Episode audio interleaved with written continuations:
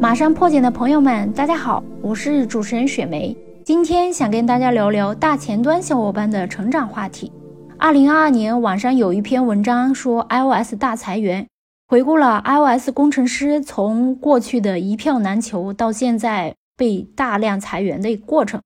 在大前端这个领域内，大家也有一些共同困惑的话题，比如大前端的技术更新迭代非常快，到底应该怎么选择？业务逻辑又大多数在后端，大前端会感觉离业务有点远。那大前端怎么去做技术赋能业务？针对这些大前端小伙伴很关注的话题，我今天邀请了我的朋友老邢来聊聊。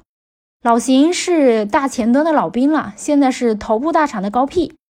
老邢你好，Hello Hello，雪梅你好，大家好，我是老邢。哎，老邢，你能简单的介绍一下自己吗？啊，好的，没问题啊。呃，我我在这个互联网这行业其实工作时间蛮长的了，呃，零八年开始到现在，呃，将近十五年的一个时间了吧。虽然工作时间比较长，但实际上，呃，我的整个工作经历比较简单，呃，算上当前的这个公司来说的话，一共就四段儿。啊，一八年到毕业到一四年的时候呢，我在一家这个 to B 的这个互联网创业公司，最早的话是做这个呃外部工程师啊，那现在可能这个这个职业。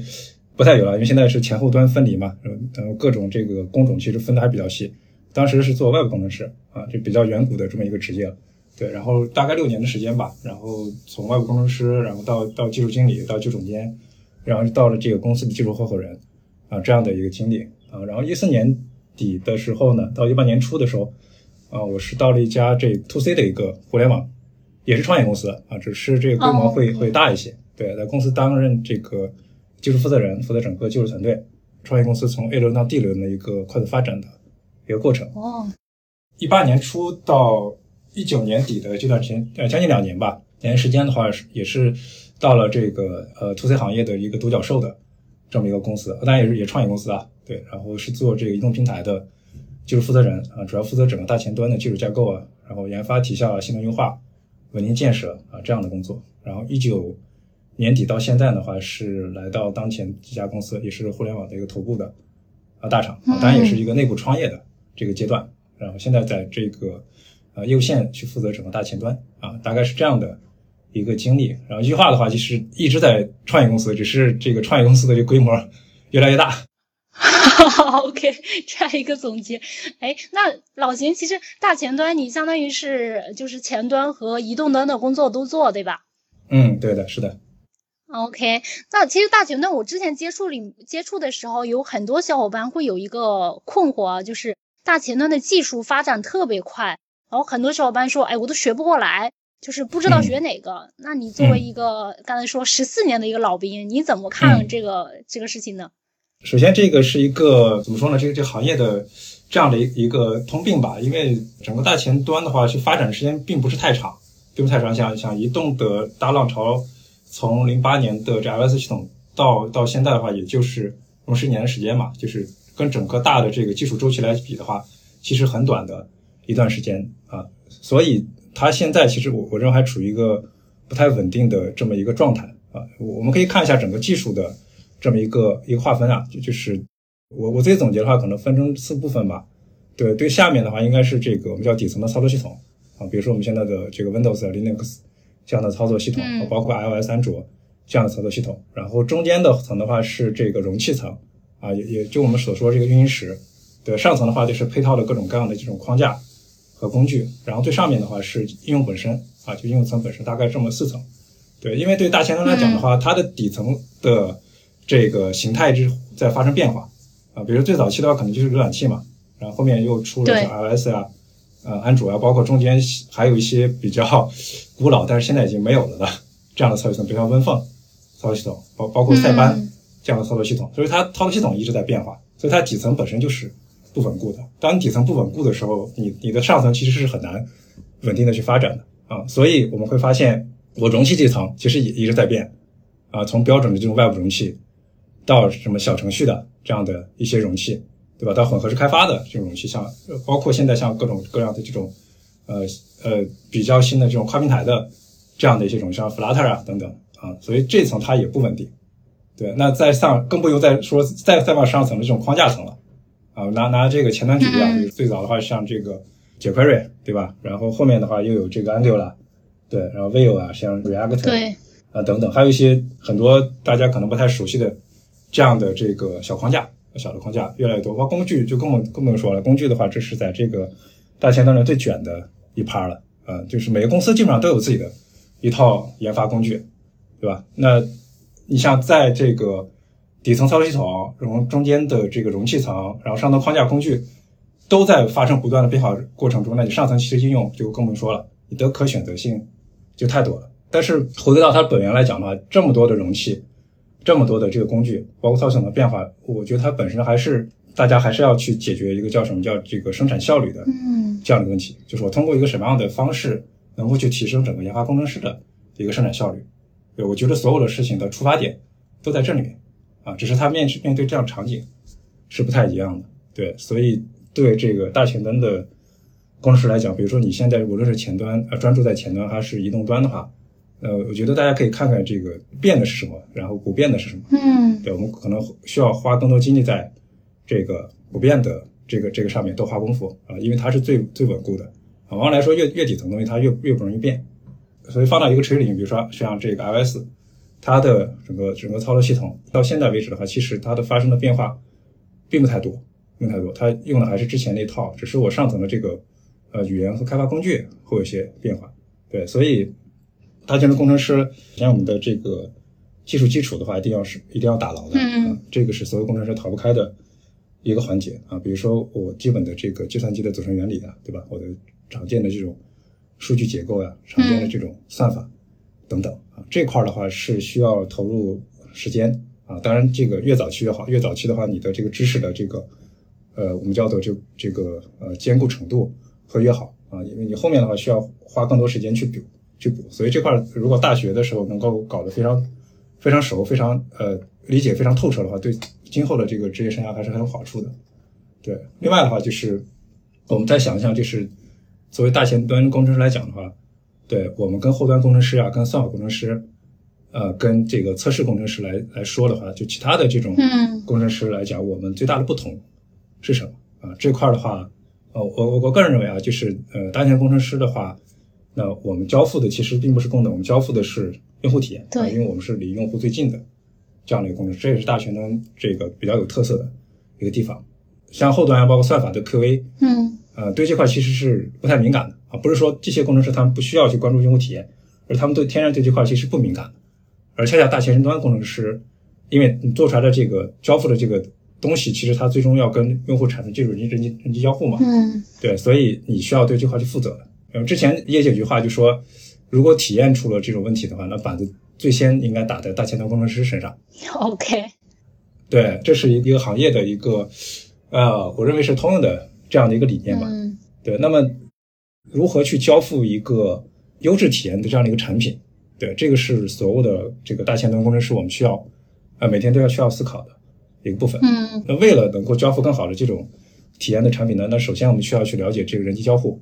对吧？那最直接的话就是了解这个渲染，，OK，所有东西都要渲染页面上的，对吧？然后再去做对应的一个交互。那渲染底层原理，比如像我们的 CPU、GPU 的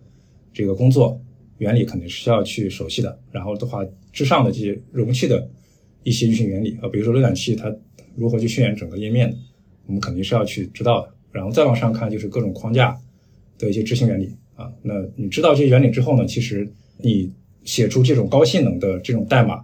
来说的，这个概率会大大去去提升，而且会很少去犯错。嗯啊，那么另外一点的话，就是一旦出现了一些体验性的问题，啊，比如说用户反馈我这个这个页面总是卡顿，对吧？嗯我点按钮半天没有反应的时候，我那我我立刻就知道整个这个排查的过程是什么样的，然后以及如何解决啊。当然这块也需要一定的这个这个经验的一个积累。，OK，呃，那另外一块儿的话，就是呃，因为我们最终交付东西是要给用户去使用嘛，对，所以呃，我就认为大前端工程师呃需要具备一定的这种审美能力。嗯，审，美，这个我我这个我是见到的，就是对不同的工程师，最虽然设计稿都是一样啊，那最终的这个大家生产出的东西确实是有比较大的差别的。那有些这个工程师他的审美就是就是好，那么他除了还原设计稿之外，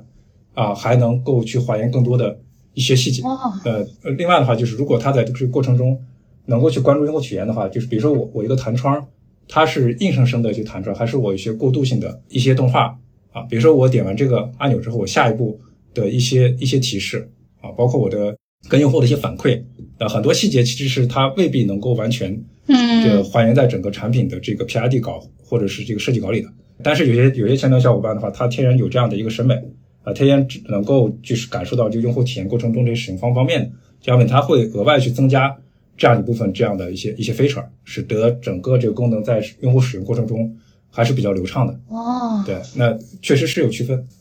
工作这么长时间，合作的小伙伴，包括带过小伙伴也也有很多了。但是我们说，既能够写出高质量、高性能的代码，又能关注这个整个的用户体验，然后自身又具备一定审美能力的这样的小伙伴，其实还是属于凤毛麟角啊，还是比较少的那批。但是如果你能够做到这点的话，你在整个这个至少这个行业的，我我觉得肯定是有更多的一些机会。哇，啊，呃，肯定是能得到这个出类拔萃的。对，所以大家平常可以有意识的去训练一下自己的这样能力，除了技术以外，把审美往上提一提，然后更多的去关注用户的一些使用体验，每天去多看看这些方面的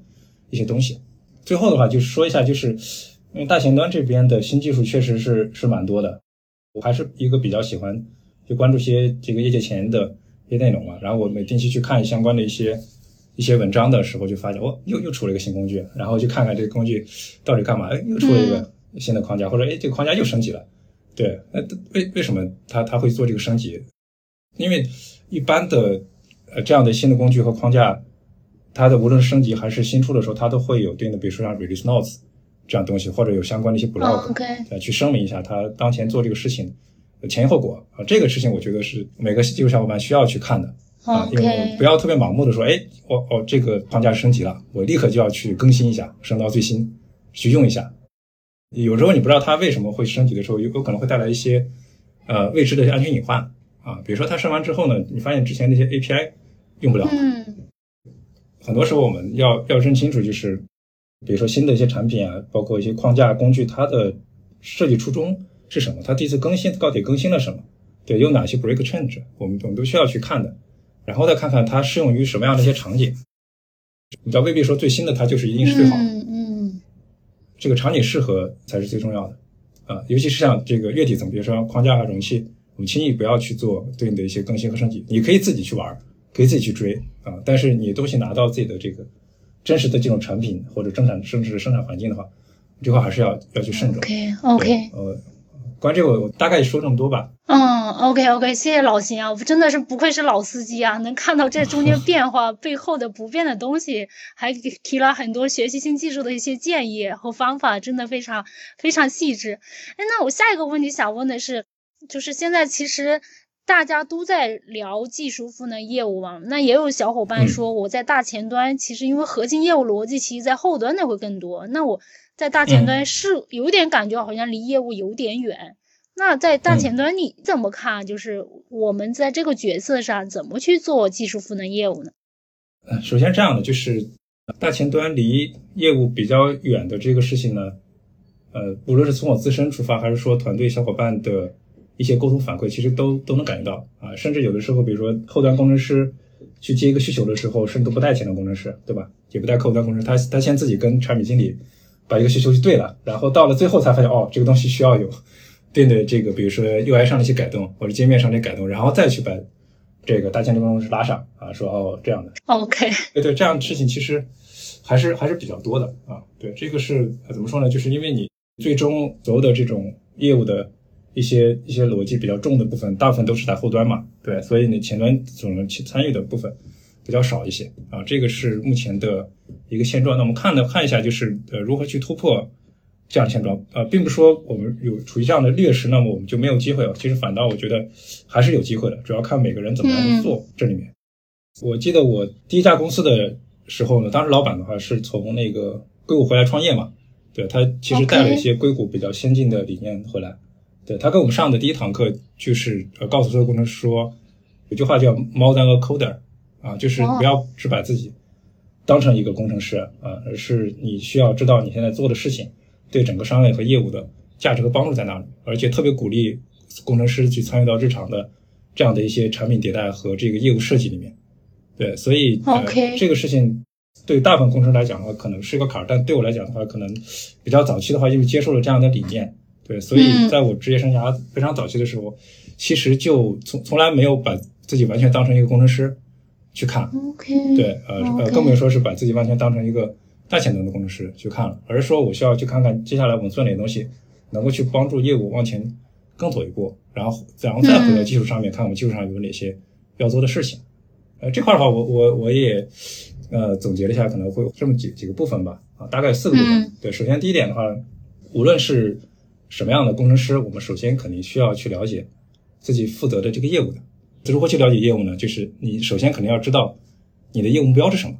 对，这个是所有的一个根本啊、就是说业务最关心的肯定是业务目标，对。那对技术来讲的话，我们更要去关心我负责的业务的目标是什么，而且这目标的话一定是核心目标，因为业务目标往往来说有很多，对吧？它有不同的域，不同的域都有目标，但是我们需要看这个最核心的是什么。然后呢，嗯这些核心目标背后有哪些指标来支撑？OK，然后你再去想想为什么是这些指标，为什么这个目标下面挂着这些指标？最后呢，你需要通过各种途径啊，比如说你可以申请一些这个报表一些权限呀、包括跟业务同学去做一些沟通啊，然后去争取去拿到一些指标后面对应的一些数字，以及它最近一段时间的变化趋势。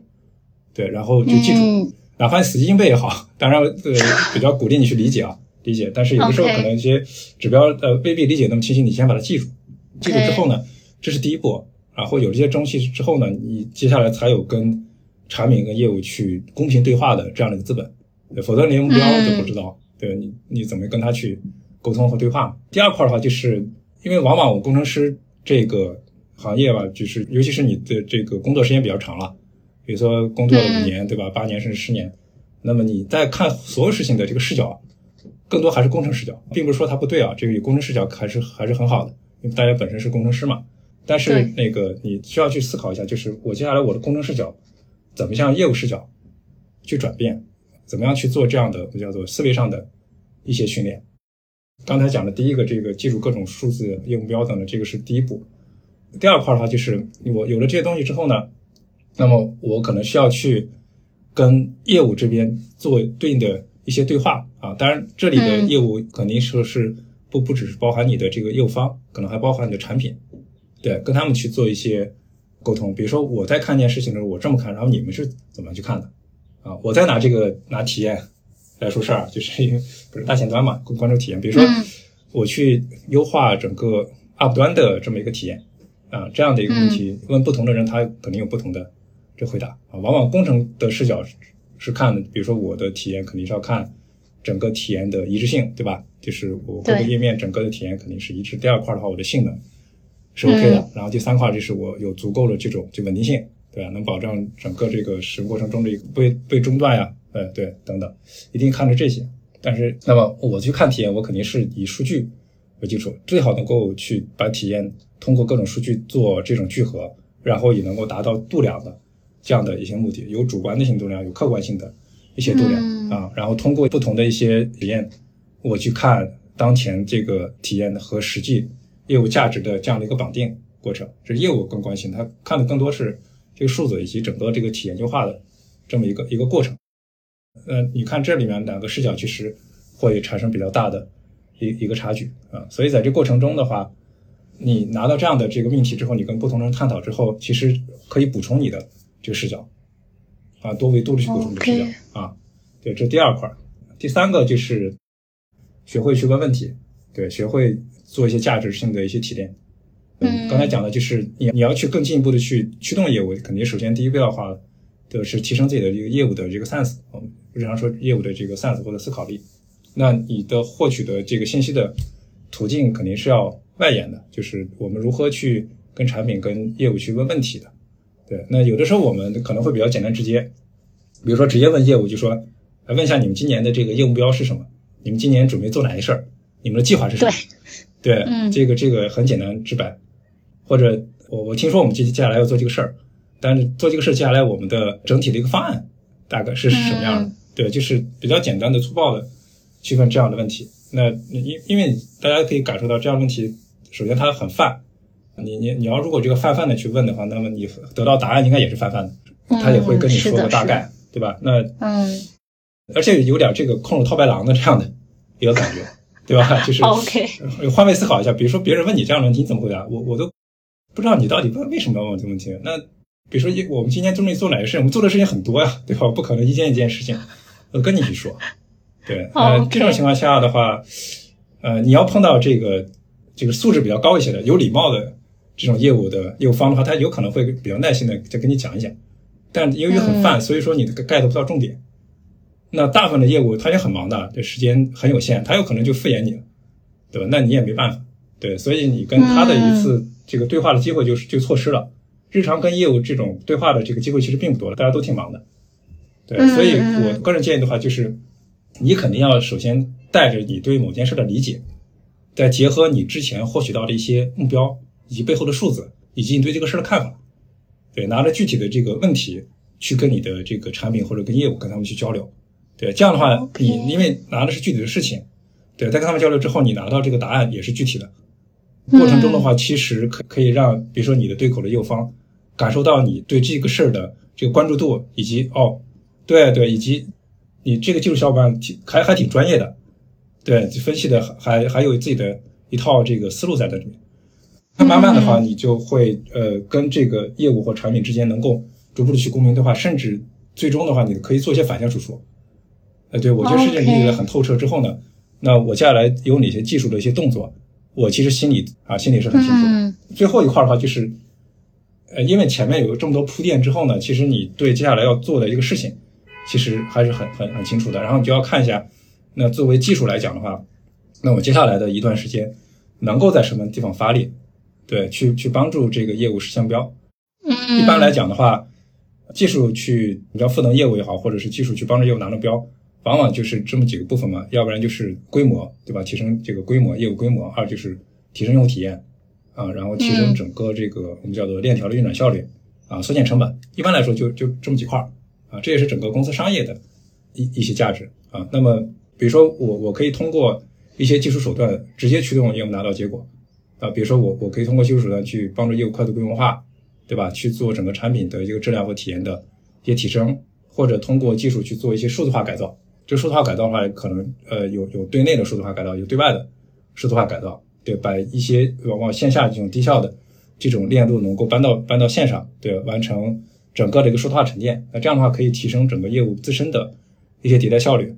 啊，然后同时的话可以缩减一些成本。啊，当然这里面有可能会有一些我们叫做这个人工的这样的一些成本啊，也有一些这个商业上的一一些成本啊，大概是这么几个部分啊，然后我们再最后回到大前端的这个部分的话，然后这块就是你需要结合一下你当前这个业务特点啊，看一下你的发力点在哪里啊，当然我我之前提到的这个体验。是大前端是呃是需要深入的，特别呃所需要深入的这个我们叫做特别重要的一点，因为刚才讲它是区别于其他工程师的你的业务特色，所以说正在体验这一环的话，对你需要去看看接下来我能为这个呃我们叫做业务提供哪些方面帮助。因为现在互联网公司就说它的这个增量到达一定程度之后的话，很多这我们叫做规模层的这样的一些增长，其实呃并不太多了，所以这时候大部分公司的话。都会注重一下我如何去提升用户的一个体验，提升用户体验之后呢，带来的可能是一些，比如说原来我的这个用户的使用的一个频次的一些提升，或者对一些电商的商品来说，我的整个复购率可能会有一些提升。对，那么站在这块的话，对大前端工工程师来讲的话，我们需要看一下接下来我通过哪些技术手段能够去改善这个用户体验啊。当然，像性能这部分啊，包括稳定性部分的话，肯定是重中之重了。但但但是除此之外的话，其实我们还要关注一下围绕整个体验，那么。对业务来讲的话，他更看重哪些？啊，有着不单单是比如说我的这个呃页面打开速度，包括我的冷启啊，对吧？包括啊我的这个 crash 率等等，类似这种这些的话是技术关心的。那这这些东西我们是要基本保障之外，我要看一下从业务角度来讲的话，那么他今年关注整个用户体验上面那些事情。OK OK，能够挑选其中几项，然后我看看我的技术如何去改善。当然这里面有有的有的事情是大前端工程师可以直接去。去改善的，比如说我整个的这个交互的一个体验，我通过一些呃交互能力的一些改善的话，能够去缩短整个用户的使用链路等等。在过程中的话，我可能去围绕它建立整套的这个体验的一些监测的一些体系等等，这些我们可以做啊。但有些事情的话，其实你需要去推动去做的，比如说有有些东西它确实是需要后端去做改造或者算法去做改造的。那这时候就是你可你可能自己搞不定，但是你需要去建立这样的一些机制，嗯，这样的一些我们叫的一些链路，然后去拉上这个对应的口的工程师一起，我们把这个问题解决掉啊。所以左右手吧，左边的话是你着手解决自己能搞定的这部分，右手的话你需要推动相关方一起去把这个东西给完善。对，这样的话其实会建立一个关于这件事儿这个综合推进的这样能力。呃，大概大概就这么多吧。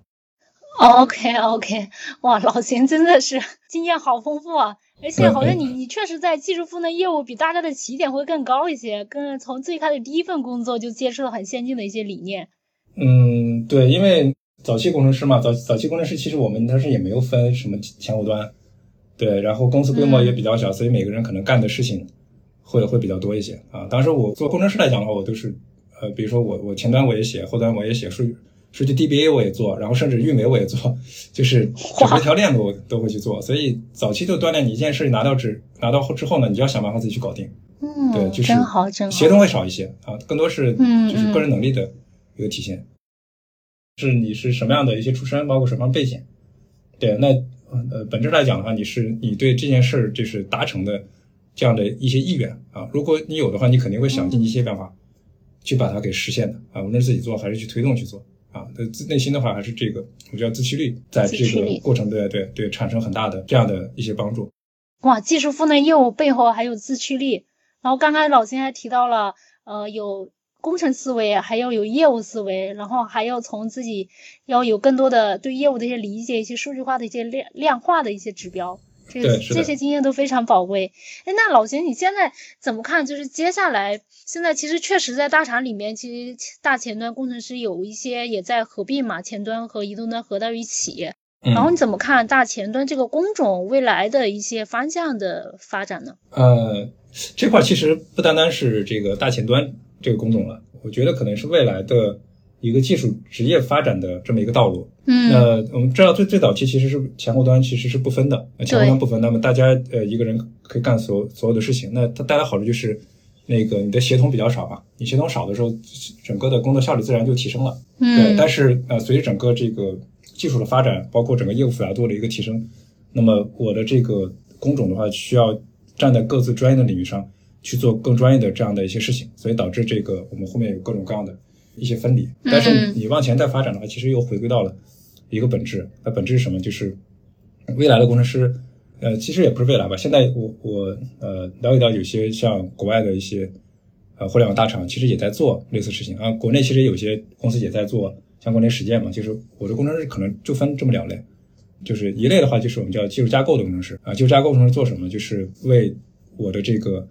这个公司内部的这些研发人员和工程师提供。一套完整、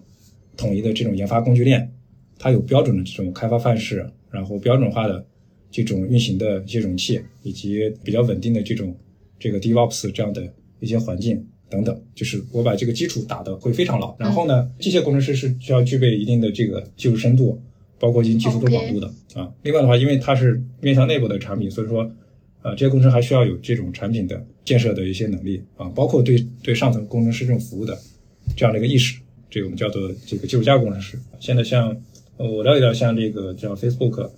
包括国内像呃像字节，他们应该也会有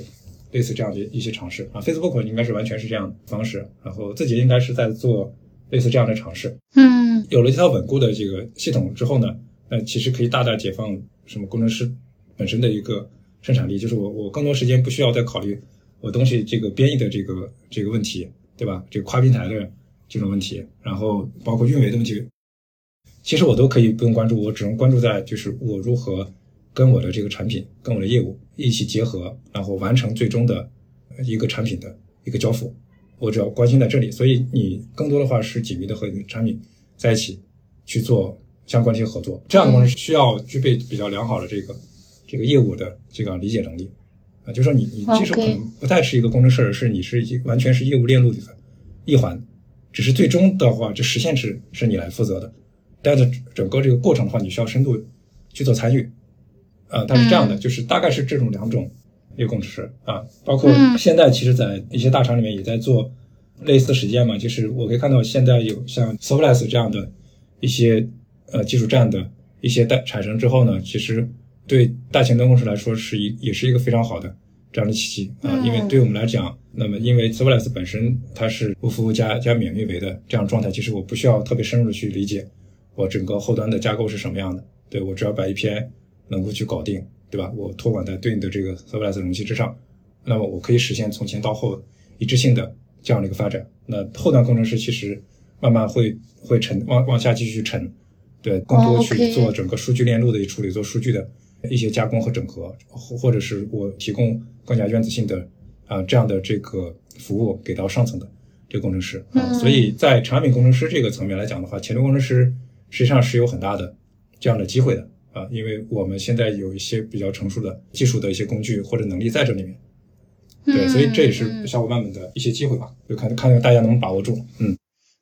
对 对对，哇！我发现老邢对于大前端的同学的职业发展还是非常有信心的。啊，是是没错。刚才也提到了，现在我们在降本增效，然后在整个的体验上会更关注，这个是大前端的很大的一个舞台。然后又提到刚刚的就是这种新的框架，对于大前端同学也会可以更往业务去去走，然后能，更多的去一个闭环的去做很多的事情。呃，对，这大前端我觉得永远永远会存在的。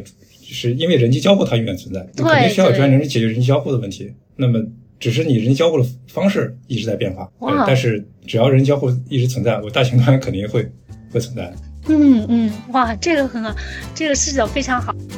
行，谢谢老邢，今天其实真的非常干货的分享，从前端成长的，就是成长的一些方法论、技术赋能业务，还有大小厂的一些选择上，很多自己的经验。